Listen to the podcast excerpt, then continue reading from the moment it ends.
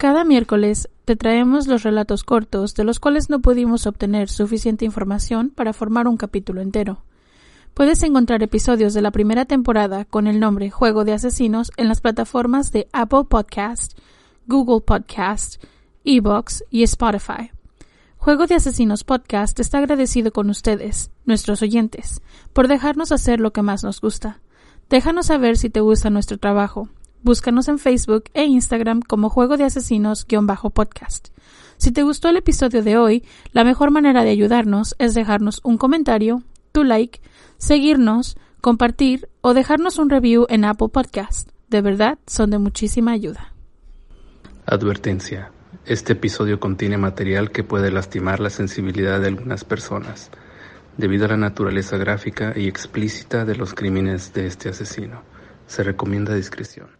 No tiene nombre, nadie la ha podido identificar, no tiene familia y nadie conoce su pasado. Después de muchos años, Princess Doe por fin fue adoptada por muchas personas extrañas en un pueblo pequeño y ahora es conocida como la hija de Blairstown. Bienvenidos a Juego de Asesinos.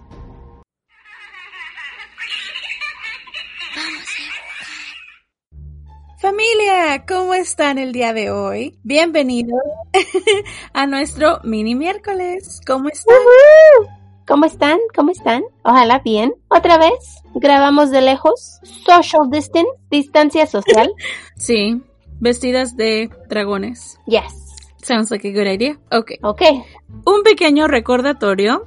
No somos profesionales. Ni locutoras. Ni narradoras. Ni especialistas ni abogadas, ni policía. Solo dos simples mortales a las que les gusta mucho el true crime. Este podcast es una combinación extraña de true crime y risas. Y no, no nos reímos del crimen. Ni de las víctimas. También hablamos Spanglish. Porque nos fluye. Si crees que esto no va de la mano, no somos el podcast para ti. Sorry.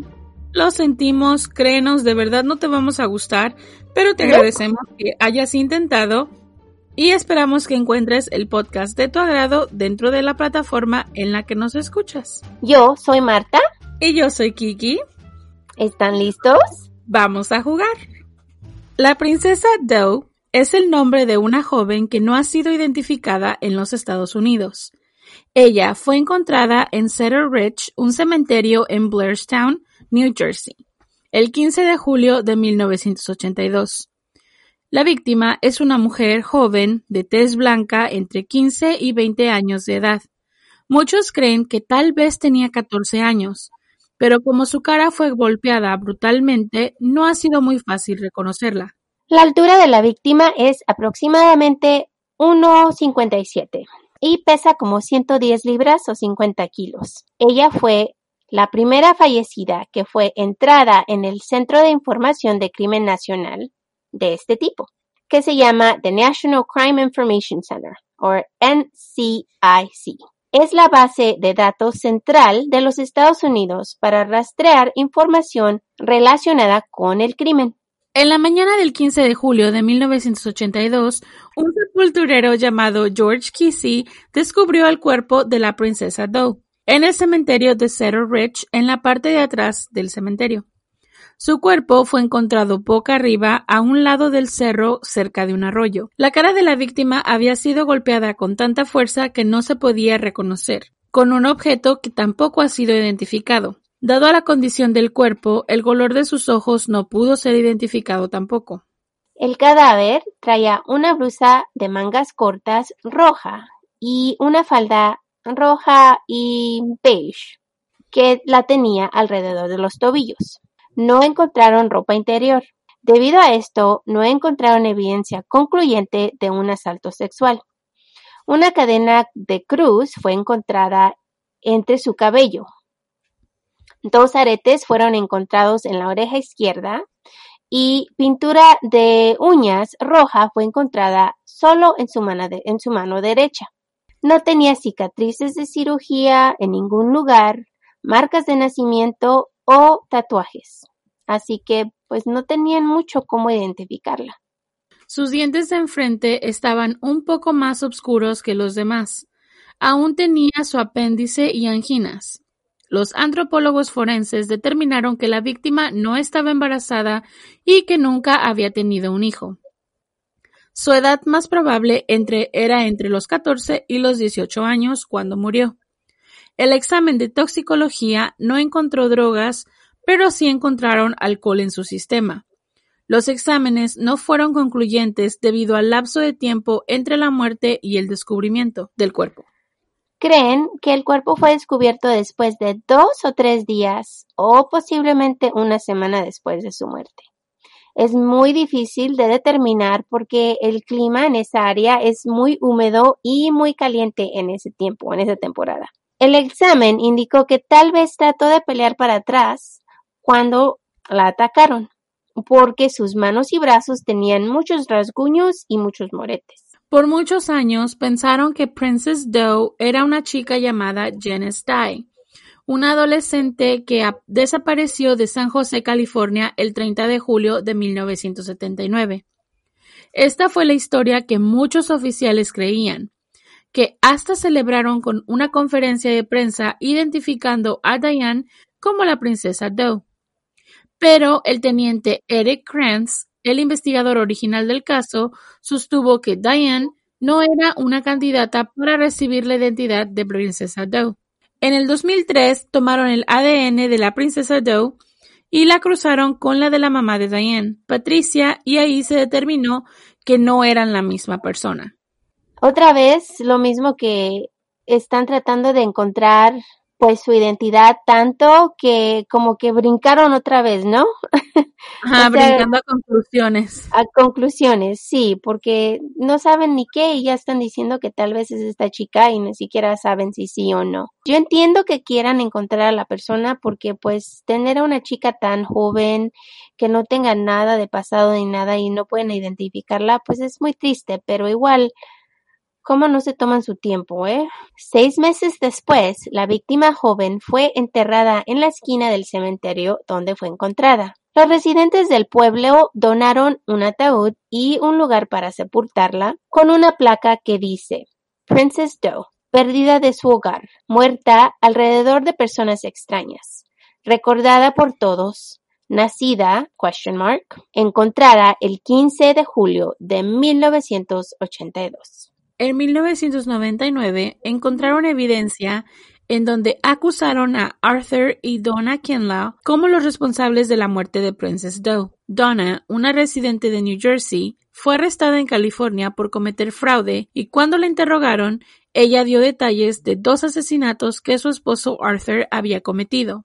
Ella dio detalles de una víctima llamada Linda y su testimonio la metió a ella y a su esposo en la cárcel. Donna les dio detalles de dos asesinatos que Arthur, su esposo, había cometido, de dos jóvenes que aún no han sido identificadas. Arthur recibió una sentencia de muerte. Después, Donna les dijo que había matado a otra mujer, una sexo servidora, en 1982. Ella le dijo que Arthur las llevó a un cementerio en New Jersey y que ella miró cuando él la mató. En otro reporte, Donna les dijo a los oficiales que en julio de 1982, Arthur trajo a una chica adolescente a su casa, pero pronto se fueron los dos y cuando regresó, regresó sin ella. Oye, ¿qué, hmm. qué mujer de quedarse con su esposo tanto tiempo después de que es infiel así y enfrente de ella. Like, really? Pobrecita, ¿no? Forget about being infiel, olvídate esa parte, la parte donde está asesinando a otra persona enfrente de ti. Right, es una pareja muy rara. Ya sabes, el dicho, hay un roto para cada descosido. It's true. Supuestamente tiró su ropa a la basura, limpió su auto y amenazó a su esposa. Le dijo que si no iban a trabajar, la iba a matar como mató a la chica que había llevado a su casa. Sin embargo, la falta de corroboración significaba que Arthur Kinlaw no fue acusado. El teniente Stephen Spears, quien trabajó en el caso, dijo que Kinlaw confesó al asesinato, pero sin evidencia no pueden confirmar la identidad de Princess Doe, aunque Arthur les dijo que pasó mucho tiempo con ella. Ajá. este señor sí está haciendo su trabajo. Ya. No tienen evidencia, así que no lo pueden culpar por ese crimen. Por los otros, yes, pero este No. Donna fue interrogada y un artista forense pudo hacer un dibujo de la chica que ella les describió, que es muy parecida al sketch que se había hecho días anterior. Arthur Kinlaw aún sigue en la prisión por dos cuentas de asesinato a segundo grado, aunque han sido considerados a más sospechosos, pero nunca han encontrado suficiente evidencia para poder confirmar la, la identidad de Princess Doe. Una de las teorías es que Princess Doe huyó de su casa y tal vez estaba usando otro nombre para trabajar en Ocean City, Maryland, limpiando hoteles. En 2012 usaron una muestra de su cabello y su diente para hacer análisis con ellos y pudieron determinar que la mujer había nacido en los Estados Unidos. ¿Cómo? Bueno, hacen un análisis llamado isotope, en donde encuentran elementos químicos. Con esto se puede determinar el área en donde se encuentran los químicos y así pudieron determinar que tal vez ella era del área de Arizona. ¡Qué increíble! La ciencia es increíble, porque así Yeah. también lo hicieron con su cabello y, y pues encontraron cosas en su cabello y su diente que podía decirles a ellas de dónde era. O sea, es, es fantástico, ¿no? El 13 de julio de 1982, una mujer llamó a la policía, dos días después de que fue encontrada Princess Doe. Ella dijo que miró la imagen en el periódico y que ella recuerda a la chica y a la ropa que traía. Ella les dijo que la había mirado en una tienda muy cerca del cementerio y que recuerda pues mucho porque su ropa era distinta, era muy como llamativa de colores y de todo. Tres personas salieron adelante porque ellas tenían la misma blusa y la misma falda que la habían comprado en una tienda en Long Island, pero la tienda pues ya no estaba abierta, la habían cerrado muchos años atrás. El sketch de la víctima que hicieron en, en 2012 generó muchos tips nuevos, porque se parecía a muchas chicas que habían desaparecido en ese tiempo, pero igual nada, no encontraron quién era porque pues había chicas desaparecidas, pero pues no eran Princess Doe. Después de mucho media en este caso, HBO hizo un documental de Princess Doe. El show se llamaba Missing y el teniente Eric Krantz, el investigador original del caso, aceptó hacerlo. El show fue filmado por varias semanas e incluyeron imágenes reales de la recuperación del cuerpo de Princess Doe, junto a imágenes filmadas por HBO de su funeral en 1983. El teniente Krantz, ahora jubilado, fue el que le dio el apodo Princess Doe cuando empezó la investigación. La llamó princesa porque era muy joven. Él fue el que metió la información de Princess Doe al database de NCIC. Imagínate que haya sido la primer víctima en ese, en ese database, o sea, de este tipo de crimen, pues, porque ya lo tenían abierto por muchos años, pero nunca habían puesto a una joven perdida así como ella. Son de esos casos tan difíciles y, y tan duros que se te quedan en la memoria grabados y que no te los puedes quitar de la mente y quieres de alguna forma que si en algún momento tú no eres quien encuentra quién es esta persona, a lo mejor más adelante alguien la va a encontrar, ¿me entiendes?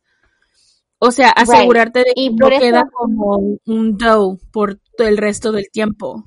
Y por eso pienso que el investigador hizo tan buen trabajo como para poder hacer esto tal vez. Y aún siguen tratando de, pues, de identificarla, ¿no? Después de tantos Sí. años. El caso también salió en America's Most Wanted en 2012. Y no sé, yo me imagino que todos ustedes, ustedes saben qué es America's Most Wanted, que es un show que está en los Estados Unidos donde ponen, pues ponen a víctimas, pero también hay criminales. pero ella salió en este show. Las esperanzas eran de agarrar información nueva, pero pues otra vez, nada salió. El 15 de julio del 2012, un servicio en memoria de Princess Doe fue celebrado en su 30 ane- aniversario. 30 años, imagínense en el mismo lugar donde fue encontrada. Más de 100 personas atendieron, su ropa y sketches de su cara fueron exhibidas para el público. El Charlie Project y el Doe Network son solo una de las agencias que aún siguen tratando de darle un nombre a esta chica. Y gracias al ADN, tal vez muy pronto vamos a saber su identidad.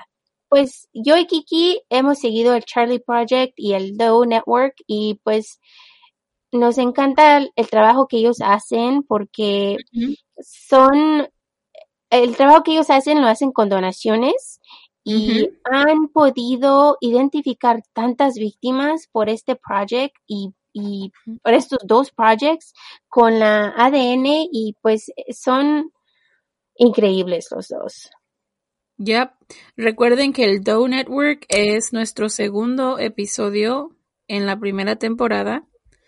Y por si no saben de qué se trata, ahí les explicamos. Pero sí son organizaciones sin fines de lucro que honestamente hacen un trabajo increíble por la mera razón de ayudar. Darle, dar, por no dejar que estas personas que encuentran fallecidas pierdan, you know, no puedan llegar a sus familiares o no puedan llegar alguien las está buscando, alguien, alguien las necesita en su vida y you know, si hay la forma de hacerlas llegar para atrás, eso es lo que están haciendo este tipo de proyectos. Sí, Princess Doe pues ya lleva más de 30 años que está sin, sin identificación y pues aún siguen todos los días tratando de darle una cara y saber su historia, pues, y es muy importante pues que sigan con eso para que tal vez algún día le puedan dar a sus familiares pues algo de paz, ¿no? Aunque fíjate que yo estoy casi segura que ahora con esto de nuevo, la nueva tecnología de la genealogía, you know, a lo mejor algo, algo va a, quebrar por ahí, porque toda esta gente que manda su ADN a checar para ver de dónde son y todo esto, ha ayudado mucho. Pues yo mandé el mío y ojalá que no encuentren a uno de mis familiares que, que sea asesino en serio porque, ups. Es increíble eso, ¿ah? Pero es increíble, sí. Me da la percepción de que con todas estas nuevas bases de datos, donde estamos como la gente da su ADN propio porque quiere y por cuenta propia, a lo mejor le vamos a dar identidad a muchas personas sin saberlo. Y ojalá que sí, porque pues si te acuerdas que hay varios casos que han sido como se dice que como el, el, el, Bay Area Killer, pues que por, por el ADN es como lo encontraron, así que es increíble lo que pueden hacer con la ciencia.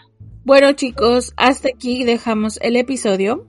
Esperamos que les haya gustado. Ya saben que nosotros siempre tratamos de traerles casos que a nosotras nos causan intriga o que probablemente pensamos que ustedes no conocen. Sí, y ojalá y pues así seguimos. y también nos gusta que nos digan pues ustedes sus casos, porque sí también nos interesan. Así que entre los suyos y los de nosotros salimos adelante. Sí, no paramos de hacer podcast. No.